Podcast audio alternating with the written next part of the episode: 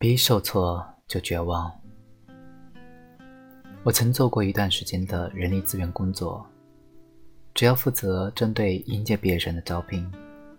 换言之，我就是许多人口中又爱又恨的面试官。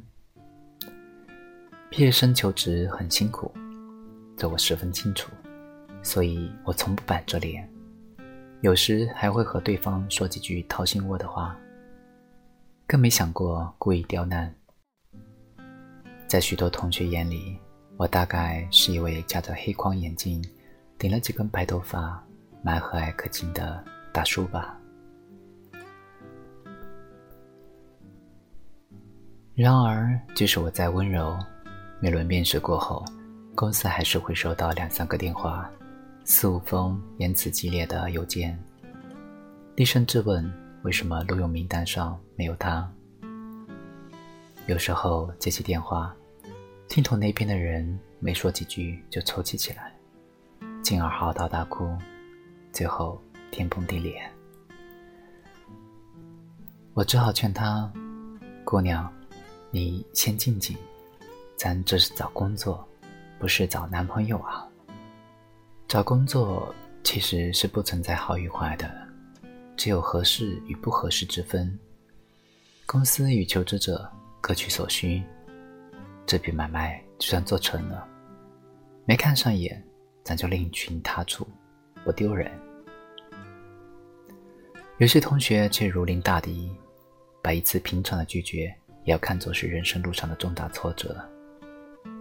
如此心境下，做出诸如谩骂等极端行为，也不难理解。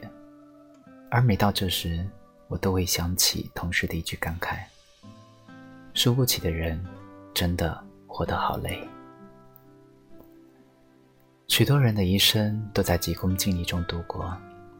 从出生开始，我们许多人的身旁就立了一根看不见的棍棒。他在年少时由家长挥舞，在年长后又转到了自己的手里，没事儿就给自己来那么一下。生怕在和别人的攀比中落了下风，在这样的家庭氛围中成长，弱点十分致命，你很难获得内心的平静。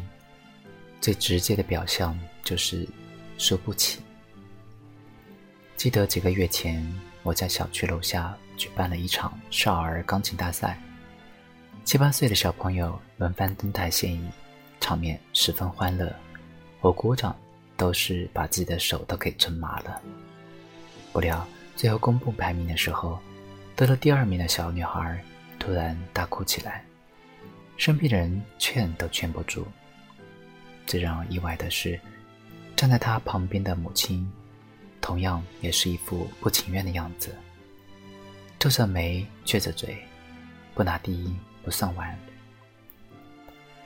这只是一个娱乐为主的小区活动而已。不知情的还以为母女俩参加的是电视台青年歌手大赛呢。我并非神仙，无法占卜这个小女孩的未来。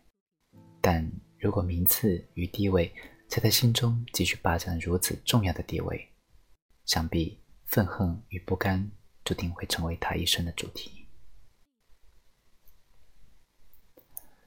成功学在任何年代都十分流行。十年前，她的名字叫《哈佛女孩成长史》。十年后，她以各种鸡汤和励志书籍继续占领着人们的思想。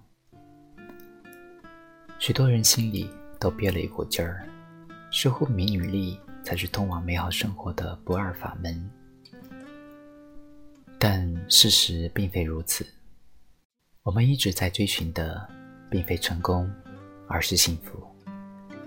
消极情绪对幸福感的抑制十分显著。正因如此，我们才要学会如何正确处理挫折与失败。首先，咱要时刻谨记一句话：尽最大的努力，做最坏的打算。也有古训说：“尽人事，听天命。”两句话都表达了类似的观点。实际上，完成一件事情，的幸福感是与心理预期成反比的。有句名言说：“期望越高，失望越大。”心理预期越高，在事情做完后，你就越倾向于这本来就是理所当然的，幸福感便会越低。只有降低预期，在头脑中将失败作为一种可能的结果，并提前接受，才能少些戾气，多些淡然，以平和且坚定的心态面对挑战。毕竟，努力与付出。可以决定一个人飞多高，而对于失败的承受与接纳，才会决定你摔得多狠。另一种心理特质同样十分重要，关注自身，而非过度在乎他人。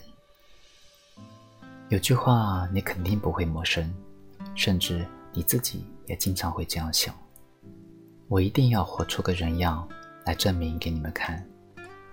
如此决绝。却又如此悲凉。过度在乎他人、自我缺失的状态十分可怖。比如，有一些人一辈子都活在父母的阴影下，一句斥责就会让他放弃诱惑的工作，与亲密的恋人分手，甚至和自己并不爱的人终老一生。我还见过许多人，同事的一个眼神，室友的一句话，都会让他得意洋洋。或怒火中烧，内心的波澜永无宁息。